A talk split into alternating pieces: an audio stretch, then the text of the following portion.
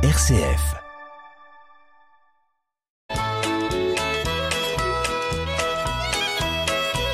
Bonjour à tous, bienvenue dans notre émission Le patrimoine en question. Bonjour Marie-Laure Aucourt. Bonjour Hubert. Alors Marie-Laure Aucourt est responsable d'une équipe euh, de juristes de conseil juridique chez CDER, plus particulièrement chargée des questions de patrimoine et du droit de la famille. Et on a le plaisir de l'avoir avec nous. Et je vous rappelle, chers auditeurs, que vous pouvez nous poser des questions puisque notre émission, c'est le patrimoine en question. Et le patrimoine en question, c'est une adresse mail que vous avez sans doute déjà noté mais que je vais rappeler. Le patrimoine en question, tout est attaché. Il y a un S à question, il y a un point, chalon, rcf.fr. Merci de nous envoyer des questions qui permettent d'enrichir notre connaissance de la vie quotidienne, mais aussi du droit. Alors, euh, Marie-Laure, aujourd'hui, une question de pleine actualité. Oui, on va parler de fiscalité. Alors, on va inverser les rôles. Hmm c'est vous qui allez me poser la question euh, et, c'est moi, en tant qu'ancien fiscaliste des années 70-80, va essayer de vous répondre. Bon, ça va être sympa. C'est bien de changer un petit peu. Alors Hubert, les avis de taxes foncières sont arrivés dans les boîtes aux lettres euh, bah, de nos auditeurs et comme les, nôtres aussi. Et partout on constate euh, des augmentations considérables. Le président Macron a encore affirmé il y a quelques jours que les impôts nationaux avaient baissé. Ça baisse, mais ça coûte de plus en plus cher. Pouvez-vous nous expliquer ce qu'il se passe avec la fiscalité locale? Alors Marie-Laure, euh, la fiscalité, c'est un sujet épineux et c'est un sujet brûlant, surtout quand euh, les augmentations arrivent. Et donc euh, c'est vrai que les taxes foncières, là, on en parle à la radio, on en parle partout, on en parle même sur les trottoirs entre voisins. Et toi, ta taxe, elle a augmenté, elle n'a pas augmenté. Et donc euh, on va essayer de faire un peu le, le tri sur cette question des impôts. Parce que quand on nous dit que les impôts baissent et c'est presque dans tous les discours politiques avant les élections. Les mm. impôts vont baisser. Eh bien, la question c'est est-ce que c'est vrai? Eh bien, on va dire oui, c'est vrai pour certains impôts, et puis peut-être que ça l'est moins vrai pour d'autres. Alors au cas particulier, il faut savoir que le président Macron a encore dit si les taxes foncières augmentent, alors que les impôts nationaux baissent en France, c'est parce que les communes sur lesquelles je n'ai pas le contrôle ont décidé de les augmenter. Donc il renvoie la balle euh, au niveau des collectivités locales. Donc la question qui se pose, c'est est-ce que vraiment les impôts baissent? Alors, est-ce que les impôts baissent? Alors, les impôts, c'est quoi? Ceux que qu'on appelle les impôts nationaux. Il s'agit de l'impôt sur le revenu, mhm. hein, principalement. Alors l'impôt sur le revenu, déjà, il faut démystifier les choses. En France, il faut savoir que 44% seulement des foyers fiscaux payent l'impôt. C'est tout? En, gros, il y a 56% des foyers fiscaux qui ne payent pas l'impôt. Et donc, vous imaginez bien que euh, ceux qui le paient trouvent que c'est pas juste. Et ils attendent toujours que ça baisse. Alors, question est-ce que ça a baissé? Est-ce que ça a baissé? Alors la question, est-ce que l'impôt sur le revenu a baissé? Eh bien la réponse, c'est quand même oui. Parce que très longtemps, et notamment euh, euh, dans, dans, les années euh, avant 2007, eh bien on avait des tranches qui allaient jusqu'à 60%. Et moi j'ai même connu la tranche à 75%. Hein, en 76, impôt sécheresse, on avait majoré la tranche de 60% de 25%. 60 plus 25% de 60, ça faisait 75, bien sûr, pour ceux qui étaient dans les tranches les plus élevées. Parce que la question de l'impôt sur le revenu, c'est une question de tranche. Donc, la tranche la plus élevée a été taxée autrefois à 60%, et elle a baissé régulièrement depuis 2007. Et le taux est même descendu à 40% sur l'année 2007, et avec un taux qui est aujourd'hui de 45%, le taux maximum. Et quand on regarde en fait, euh, qui sont euh, ceux qui payent dans les tranches d'impôts Eh bien, aujourd'hui, sur 40 millions de foyers fiscaux, 13 millions, soit un tiers, sont dans la tranche à 0%, donc mmh, ils ne payent pas d'impôts. 13 mmh. millions quand même de foyers mmh. fiscaux. Ensuite, il y a 20 millions de foyers fiscaux, soit la moitié des foyers fiscaux sont dans une tranche maximum de 11%, mais du fait des réductions d'impôts qui sont quand même relativement importantes et des crédits d'impôts, en fait, ils ne sont pas imposables, une grande partie d'entre eux. Et en fait, il reste que 7 millions de Français qui sont dans les tranches de 30%, ça fait 16% des foyers fiscaux, et 41%, la tranche à 41%, ne représente que 1,10% des foyers fiscaux, c'est-à-dire euh, même pas 400 000, euh, c'est 70 000 personnes seulement qui sont dans cette tranche-là. Donc l'impôt sur le revenu, réellement, il a baissé. Alors après l'impôt sur le revenu, qu'est-ce que vous pouvez nous dire sur l'impôt sur les sociétés, qui est un autre impôt euh, national? Ben oui, parce que l'impôt sur le revenu et l'impôt sur les sociétés, ça représente moitié des recettes fiscales de l'État français. Donc euh, il faut quand même se poser la question de l'impôt sur les sociétés.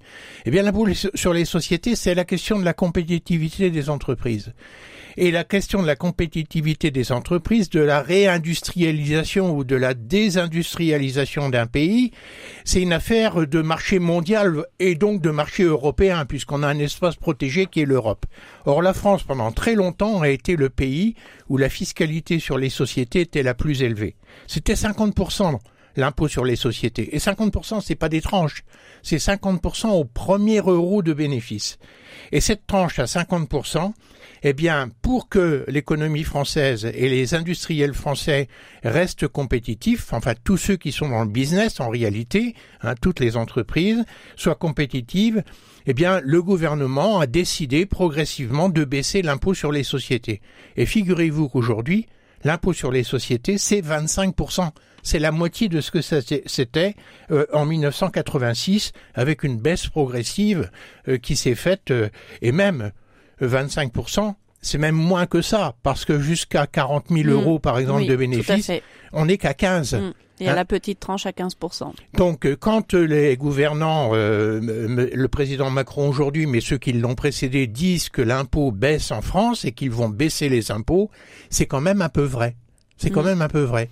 C'est même très vrai. Très vrai. Donc ça, c'est très vrai pour les impôts d'État que sont l'impôt sur le revenu et l'impôt sur les sociétés. Mais nous qui sommes des contribuables euh, de base, on sait très bien qu'en plus de ces impôts sur le revenu, impôts sur les sociétés pour ceux qui ont des entreprises à l'impôt sur les sociétés, il y a les impôts locaux qui permettent aux communes et aux communautés de communes d'alimenter leur budget. Or, il est clair que cette fiscalité est de plus en plus lourde. Alors, cette fiscalité est de plus en plus lourde. Pourtant, Marie-Laure, la taxe d'habitation a été supprimée sur les habitations principales. Donc, vous allez nous dire que ça baisse, en fait, Hubert. Ben oui, même le président Macron a promis que, et a dit au mois de juillet dernier que euh, la fiscalité locale avait baissé et qu'il avait redonné aux Français, grâce à la suppression de la taxe d'habitation, presque 19 milliards d'euros de pouvoir d'achat.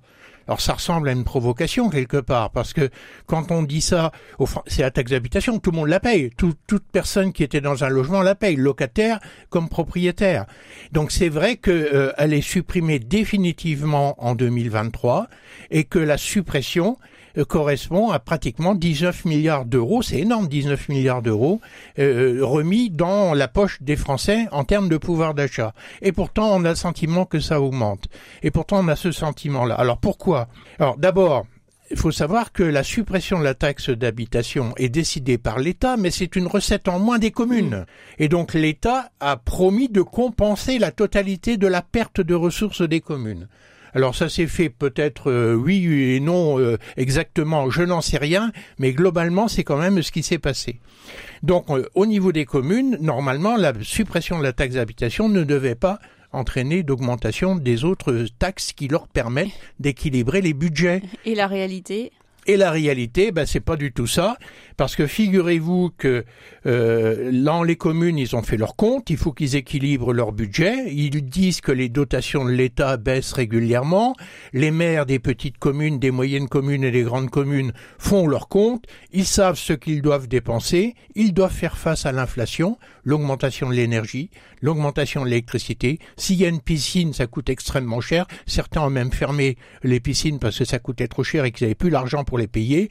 Il faut payer le personnel avec l'augmentation des salaires décidée par l'État, etc., etc. Et le budget des communes est devenu un enfer pour réussir à l'équilibrer. Alors qu'est-ce qui reste comme possibilité pour un maire dans sa commune?